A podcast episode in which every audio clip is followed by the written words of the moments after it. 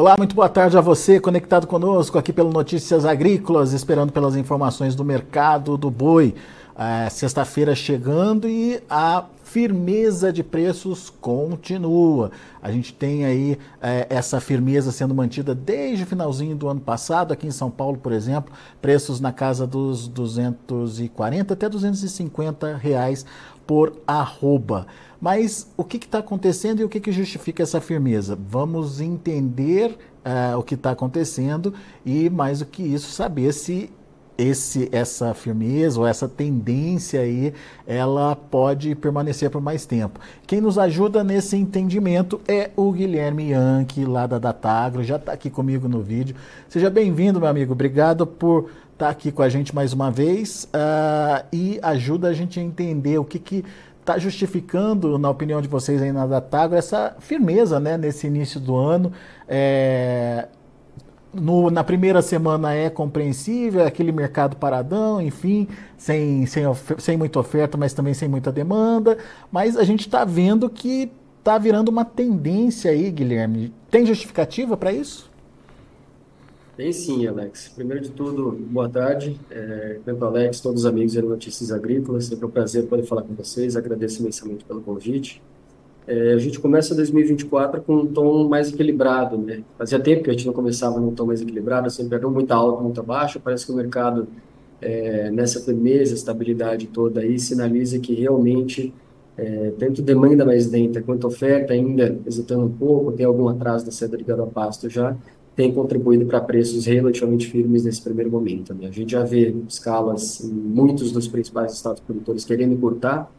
É, acho que nos últimos cinco dias úteis que a gente teve indicador aqui, três deles, praticamente todas as escalas de todas as nove praças que a gente cobre, é, caíram juntas. Né? Então, ótimo sinal de que a oferta está escasseando aos poucos, dá um certo suporte aos preços, ainda que também seja uma demanda relativamente lenta nesse começo de ano. Sempre tem PVA, IPTU, compra de material escolar, é, tem, tem também as exportações, que apesar dos números preliminares bem positivos agora, tanto para o fechamento de 23 quanto para o início de 24, é, dão uma desaquecida sazonal, com todo o nome do mar chinês que está chegando aí agora no final de janeiro. Então, como um todo, é um cenário de equilíbrio, a gente vê que isso tende a se manter por algumas semanas à frente aí, tem alguns pontos de atenção para o resto do ano, mas aí a gente vai conversando ao longo do nosso bate-papo. Muito bom. Quando você fala das escalas recuando, hoje dá para dizer qual, qual tamanho de escala está prevalecendo é, em termos médios aí no Brasil? Hoje, especificamente, a gente tem boa parte das praças é, alongando no fechamento de ontem, mas a grande maioria delas em níveis bem abaixo do que a gente viu no final do ano passado. Acho que um ótimo caso é do Mato Grosso. O Mato Grosso chegou a bater escalas ali de quase 30 dias em meados de dezembro ali. E era um pouco, tinha um pouco de interferência das festas de 20 anos, claro, tem uma distorção esperada para essa época do ano, mas agora já estão perto de 15 dias. Mato Grosso é o estado com maior rebanho bovino, que mais produz e que mais exportou em 2023. Um ótimo exemplo de que aos poucos vai escasseando. Boa parte disso está ligado à chegada das chuvas. Finalmente chegou um pouco de chuva em boa parte do território nacional. Há previsão de que essas chuvas ganhem tração aí na próxima semana, praticamente em todo o Brasil, e isso se materializando como espera é mais um reforço para que a oferta se enxugue um pouquinho mais. Né? Então, o que a gente viu de é, pressão de oferta latente contra sazonal em novembro, que a estação de monta deveria cair um pouquinho, não se materializou como esperado, ainda teve uma pressão de oferta muito forte, vamos começar a sentir um pouco a falta desses animais que foram abatidos precocemente ali, ou que foram enviados ao Boitel confinamento, que também vão ter um papel importante nesse primeiro semestre, é, mas aos poucos isso começa a se materializar como a gente já esperava. Acho que nas próximas semanas a gente pode voltar a ver o mercado interno voltando a pressionar, eventualmente as exportações também tendem, tendem numa mesma direção. Com esse atraso da saída de gado a pasto, é um mercado mais firme, mais sustentado aí, pelo menos para as próximas semanas. Ah, deixa eu só entender essa antecipação da liquidação aí dos animais. Isso aconteceu quando e como é que foi isso, Guilherme? Como é que influenciou isso na formação de preços, pelo menos agora, né, nesse momento? Alex, eu vou destacar aqui principalmente o final do ano passado, mas eu fiz o fechamento do ano aqui, eu tenho até os números bem certinhos para a gente comentar. É, a gente fechou abates cifado já, né? Abates preliminares, inspecionados federalmente, é, que tem dados do mapa aí que a gente consegue consultar. É, a gente viu um aumento de 12,4% em 2023 em relação a 2022, efeito do ciclo pecuário, mas se a gente olhar é, especificamente por unidade da federação, dos 11 estados que mais produzem, os top 6, 5, não, 6, isso mesmo, são todos os que estão sendo mais afetados pela seca. Os que mais cresceram abates em 2023 foram justamente os mais afetados pela seca. Então, Rondônia com 38% de aumento, Bahia com 27,5%, Mato Grosso com 21,5%, Tocantins com 19%, Pará com 17%. Todos esses aí são justamente os estados que mais estão sofrendo os efeitos da seca. Também são estados muito importantes para as atividades de cria. São alguns dos fundamentos que nos ajudam é, a ter uma percepção de que realmente houve uma aceleração no processo de liquidação dos estoques de gado aqui no Brasil. Qual o efeito disso? Haveria sazonalmente um enxugamento, um enxugamento de oferta, ali mais ou menos por novembro, que é o início da estação de monta, como não choveu como esperado nesse período, não tinha pasto, muita gente foi forçada a vender esses animais. Houve uma pressão de oferta que perdurou por um período que a gente esperaria preços caindo, mas como a demanda tracionou bem, tanto no mercado interno quanto externo, o preço ficou firme, bem equilibrado. E agora, como atrasou essa chegada das chuvas ali, provavelmente também vai atrasar a saída dos animais que permaneceram no pasto agora para o primeiro e segundo trimestre de 2024. Primeiro então, é? primeiro, então, foi uma antecipação na oferta desses animais lá atrás, por conta da condição ruim do pasto, aumentando a escala, inclusive, Guilherme? Aumentando bastante a escala, viu, Alex? A gente chegou a ver, o próprio caso do Mato Grosso é típico disso. Chegou a bater quase 30 dias de escala ali entre novembro e dezembro, uhum. efeitos dessa falta de chuvas. Né? Se a gente pegar até os números dos abates CIF em si, por unidade da federação, eu me lembro bem do número de novembro. A Bahia, um dos estados que mais está sofrendo esses efeitos, inclusive com estado de emergência sendo declarado para alguns municípios, uma situação realmente é, que era realmente muito delicada. Houve, houve um aumento nos abates CIF da Bahia de novembro de 23 em relação a novembro de 22 de quase 70%, mais do que 70%, se eu não estou enganado. Isso é, é, muito forte, não é possível que só um ciclo pecuário seja suficiente para explicar isso. Então, boa parte desse efeito certamente foi induzido pela seca e pela menor viabilidade de retenção dos animais nas propriedades e nas pastagens. Então, Daí... sim, Alex, a gente consegue já ter uma afirmação mais bem consolidada dessa percepção agora. Daí temos, teríamos a possibilidade de já colocar esses animais de pasto para serem abatidos se a chuva tivesse sido irregular. Mas houve esse atraso, consequentemente atraso dos pastos, consequentemente atraso na engorda desses animais, que ficarão prontos quando, Guilherme? Alex, a gente está estimando que vão atrasar um pouquinho, via de regra. Eles começam a sair ali por março, a gente acha que pode ser até um pouquinho mais para frente esse ano, né? a gente pode ver um atraso mais significativo. Claro que não é algo exato, até porque a gente tem um território nacional muito grande, então boa uhum. parte das praças tiveram sim algumas chuvas, então não é como se fosse uma situação é, homogênea como um todo. Agora, algo que começa a se desenhar e é uma possibilidade real é de a gente ter essa saída mais robusta dos animais a pasto, concluindo com o momento em que há o primeiro grande giro dos confinamentos aqui no Brasil, que é ali mais ou menos por maio.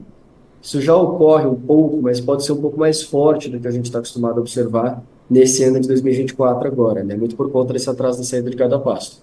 A própria curva futura de preços já mostra um pouco disso. Né? Se a gente for olhar hoje os contratos ali do meio do ano, os preços vão caindo ali mais ou menos até abril, maio, junho ele bate no piso e aí julho ele volta a subir e fica ali em 259,15 aqui na minha tela ali para outubro. A gente entende que hoje a curva futura já é, espera um pouco esse movimento é, de que essa oferta de gado a pasto, que deveria ser um pouco mais gradual ao longo do primeiro semestre, até um pouquinho mais no final, que é o final da safra mesmo, ela possa ser um pouquinho mais concentrada por conta desse atraso das chuvas, poluindo com o primeiro giro de desconfinamentos, que gera uma pressão de oferta um pouquinho mais forte, sim.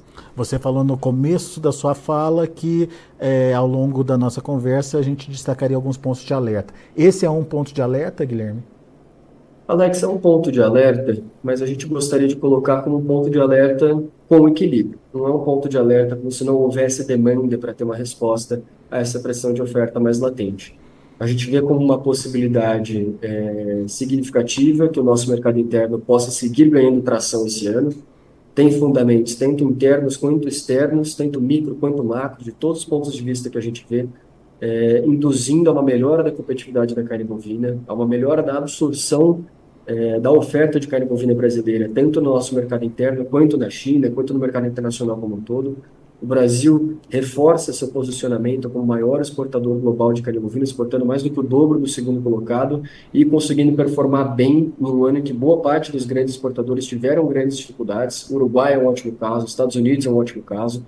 Tem sim reforços exógenos no estudo, mas a gente vê que há mais fundamentos de sustentação no primeiro momento nesse ano, mesmo com todas as dificuldades e incertezas que a gente tem tanto aqui no cenário local quanto no cenário global. Vamos, vamos então é, entender esse cenário local, o cenário de demanda interna. É, a gente tem essa perspectiva por conta de uma melhora do preço da carne, uma carne mais competitiva, digamos aí, Guilherme. Dá para afirmar isso? De certa forma dá, Alex. A gente consegue já enxergar hoje os efeitos de um milho mais caro no mercado interno, rebatendo diretamente nos preços tanto da carne de frango quanto da carne de suína aqui no Brasil. Soma-se a isso é, recorde nas exportações de suínos e aves em 2023, que também reforça o suporte aos preços já induzidos pelo milho. E mais do que isso, vou até adicionar aqui um ponto específico do frango, voltaram a ser reportados ali, principalmente no final de 2023, é, casos e surtos bem significativos de gripe aviária nos Estados Unidos e na Europa. Inclusive, já é feito de embargo disso. Hong Kong, por exemplo, já está proibido de importar qualquer produto do segmento avícola norte-americano hoje.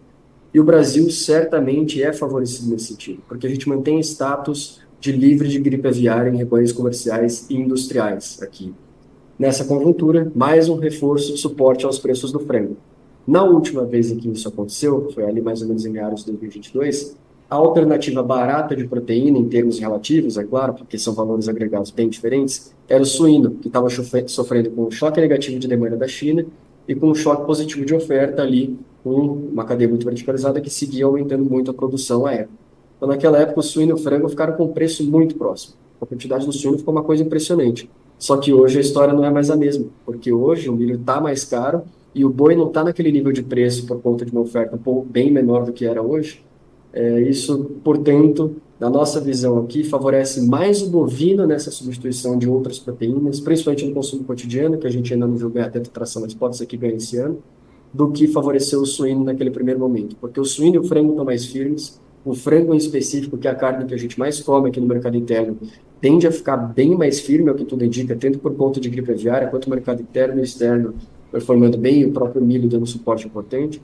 De uma forma ou de outra, quem tende a dar um tom importante para isso é a safra de grãos. Né? A gente tem que acompanhar no detalhe para conseguir consolidar isso um pouco melhor, mas começa a se desenhar a possibilidade de esse ser um dos melhores anos em termos de competitividade da carne bovina no nosso mercado interno de muito tempo, né, de quatro, cinco anos aí que a gente não via a carne bovina é, conseguir ter é, sinais de absorção tão bons no mercado interno, ainda que tenham ressalvas, como a própria concentração ainda é, muito pautada em comemorações, é mais um produto de alto valor agregado do que aquele de consumo cotidiano que a gente via 10, 12 anos atrás, por exemplo. Né? Então, dentro Mas... de todas as dificuldades, começa a se desenhar um cenário mais construtivo para a competitividade da carne bovina no mercado interno aqui. Necessariamente não significa uma recuperação da economia, mas uma é, é facilidade maior de comprar carne bovina em função de preço em queda, então, certo? Exatamente, Alex, exatamente. No micro ficou bastante claro, está mais competitivo, ao que tudo indica, tende a ficar nessa linha também.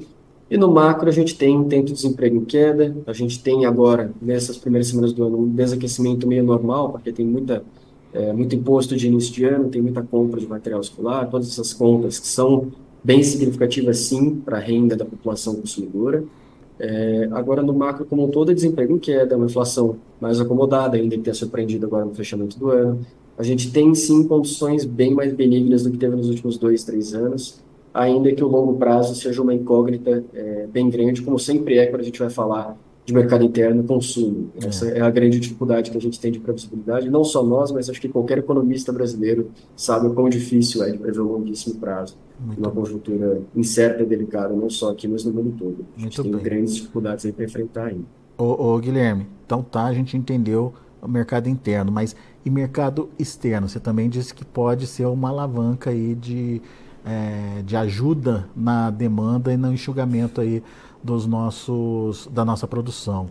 É, quem que a gente pode contar esse ano, na sua opinião, e quais mercados você destacaria aí para a gente ter atenção neles?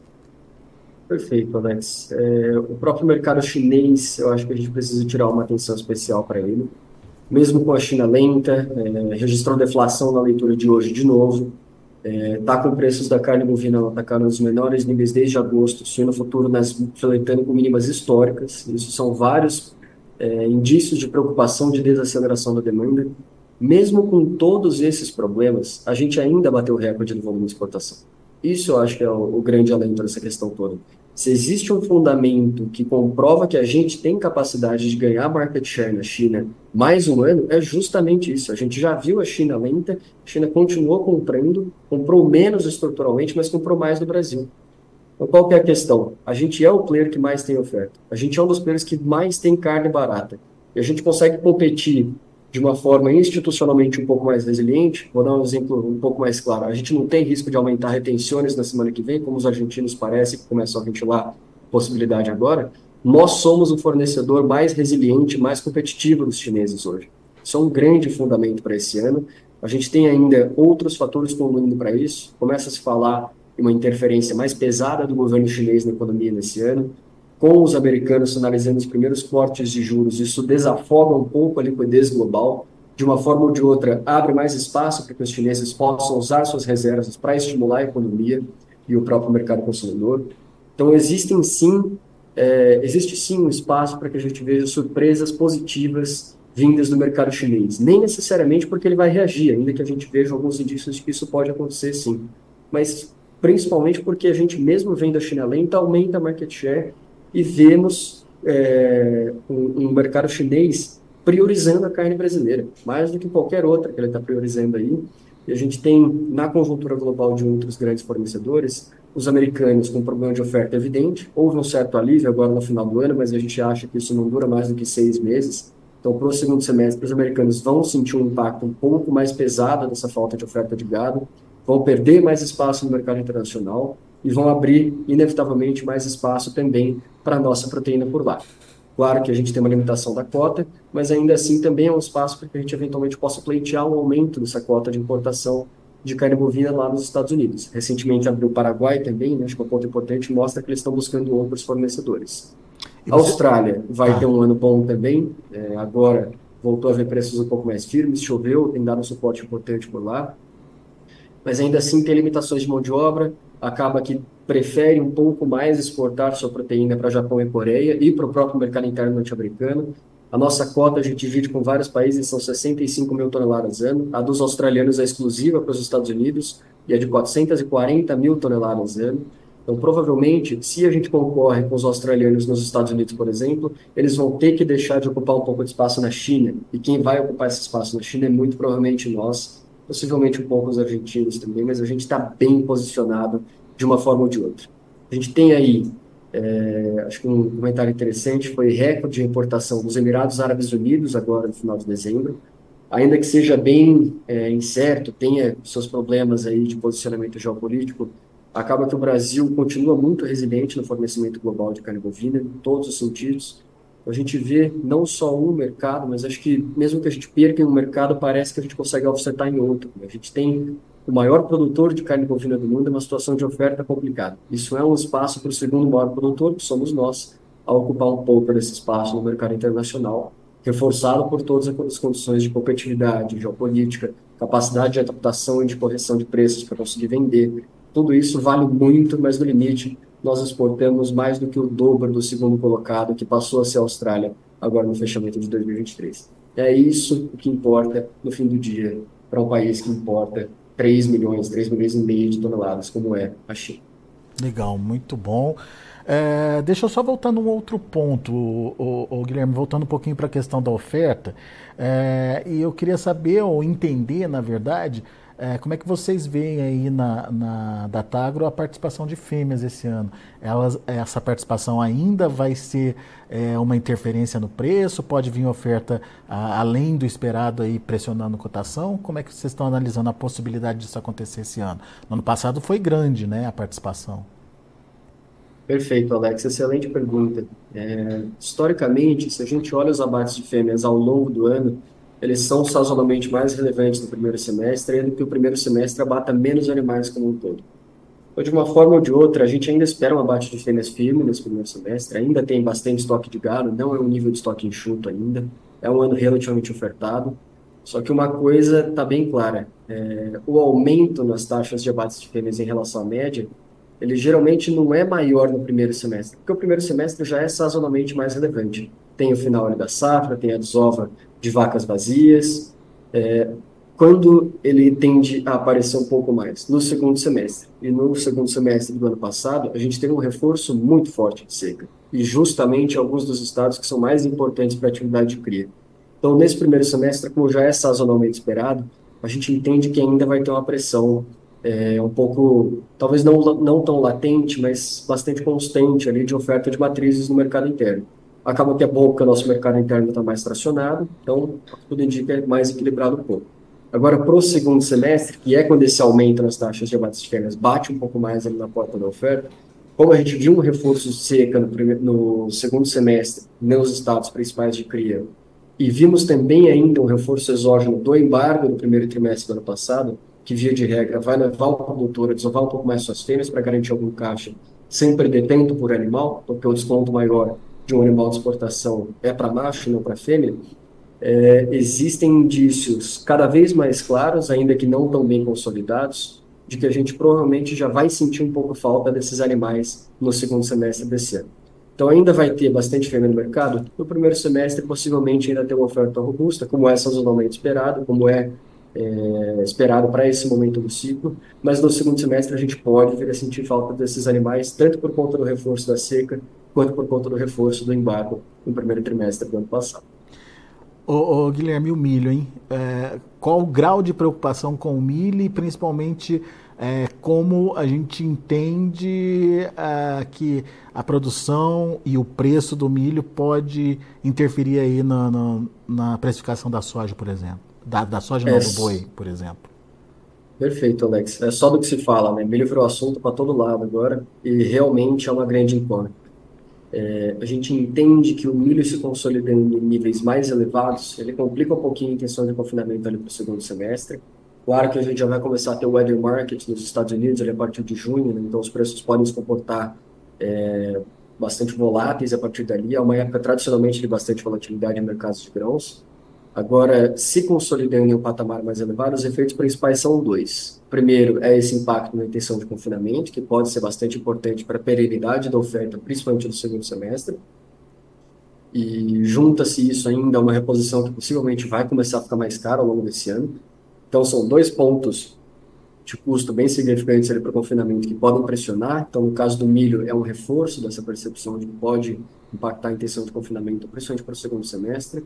E o segundo, que eu acho que é o mais legal aqui, e a gente já começa a ver esse desenhar agora, é o mercado interno. É, a gente sabe que o preço do milho acaba impactando muito os preços de todas as três principais carnes que a gente come aqui no Brasil: bovina, suína e de aves.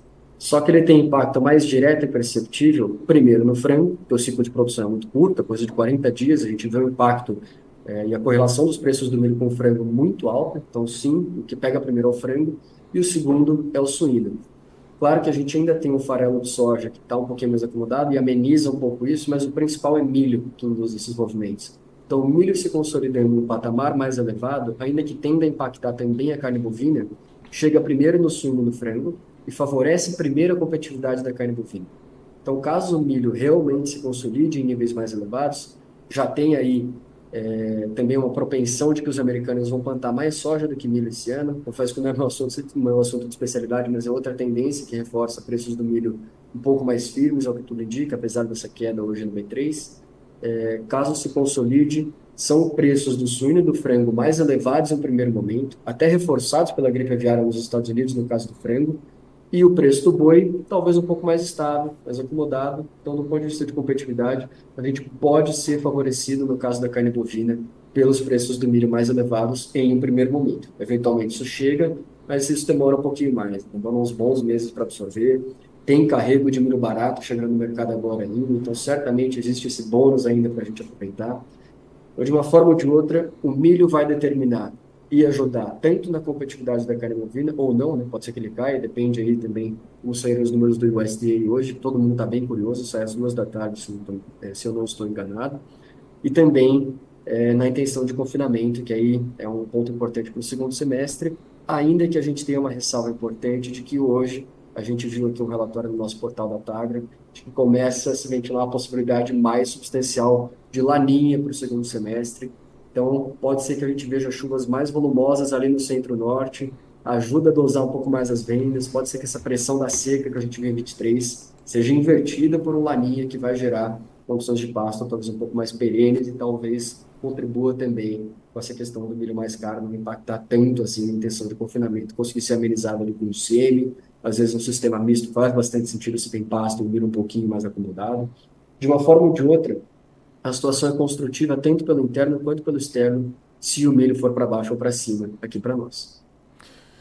Guilherme, de maneira geral, um primeiro semestre positivo, porém com algumas algumas atenções especiais em alguns períodos e um segundo semestre dá para dizer que é um semestre que vem se desenhando é, melhor aí para os preços no final das contas?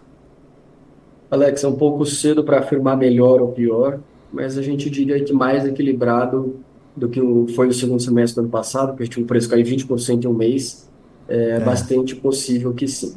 Mais equilibrado, certamente a gente pode ver é, um ano de mais transição de ciclo, um ano em que os custos, ainda que elevados, não vão pegar tanto no boi, porque a gente pode ver um suporte mais legal meio do pasto, a gente tem a demanda é, interna finalmente ajudando, e o mercado externo que o Brasil, ano a ano, reforça o quão competitivo e o quão relevante e realmente direcionador de grandes tendências e fluxos é.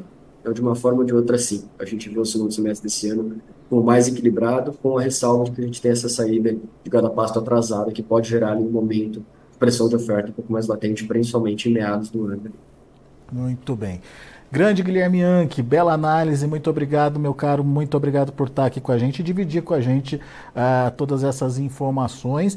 Obviamente são informações que podem ajudar o produtor aí na tomada de decisão e principalmente é, se prevenir daqueles momentos mais críticos aí que podem surgir e obviamente garantir o seu lucro, é, mesmo diante é, de preços talvez não subam, mas ainda assim é, est estão ali é, num patamar de, de, de, de, firmeza, pelo menos desde o final do ano passado, é o que a gente tem visto. Guilherme, obrigado, viu? Volte sempre. Eu que agradeço, Alex. Mais uma vez, muito obrigado pelo convite. Ficamos à disposição aí. Todos que estão nos assistindo, por favor, fiquem à vontade para fazer o download do aplicativo Indicador do Boi da Tagra. Tudo isso que a gente comenta aqui nas entrevistas está lá exposto e muito em breve a gente vai ter surpresas vindas é, dessa nossa iniciativa aí para que todo mundo, em toda a cadeia pecuária nacional, possa acompanhar. Uma das melhores plataformas, a melhor plataforma para se acompanhar índices de preços de boi de todo o país, escalas, exportações, tudo que vocês puderem imaginar, custos de produção, tudo lá para vocês poderem consultar. Fiquem à vontade para fazer o download do indicador do boi da tarde. Tá Obrigado, lá, Alex. Está lá Obrigado, nas lojas pessoal. virtuais, é isso, Guilherme? Exatamente. Está lá no toda a App Store, é, da Samsung também, de todo Android. Está é, tá lá disponível para download. É, fiquem à vontade para fazer download. Sigam-nos no Instagram também, no indicador do Boi da Tagro. A gente está à disposição para atender vocês e todo o setor em escala nacional. Legal. Obrigado, Guilherme. Volte sempre. Obrigado, Alex. Tchau, tchau, pessoal.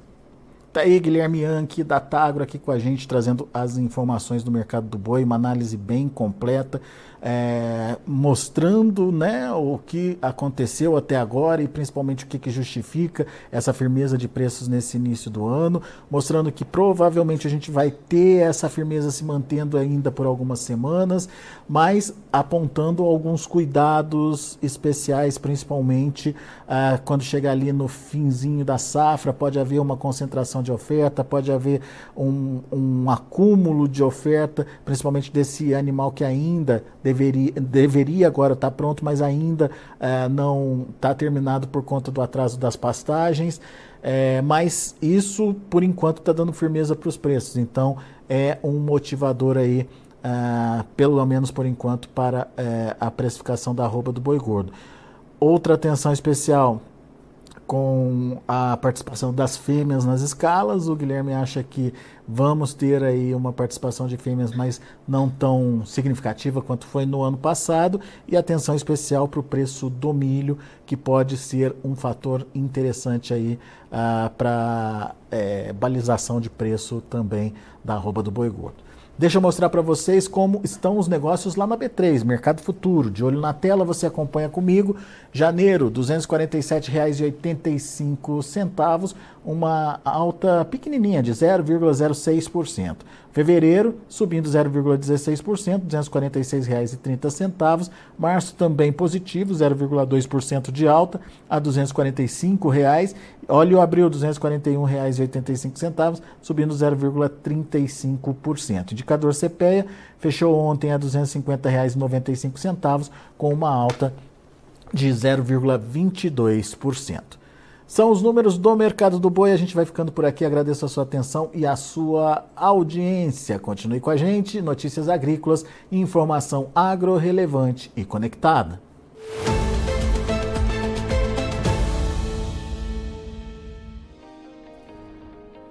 Inscreva em nossas mídias sociais no Facebook Notícias Agrícolas, no Instagram arroba Notícias Agrícolas e no nosso Twitter arroba Notiagre. E para não perder nenhum vídeo, não se esqueça de nos acompanhar no YouTube e na Twitch Notícias Agrícolas Oficial.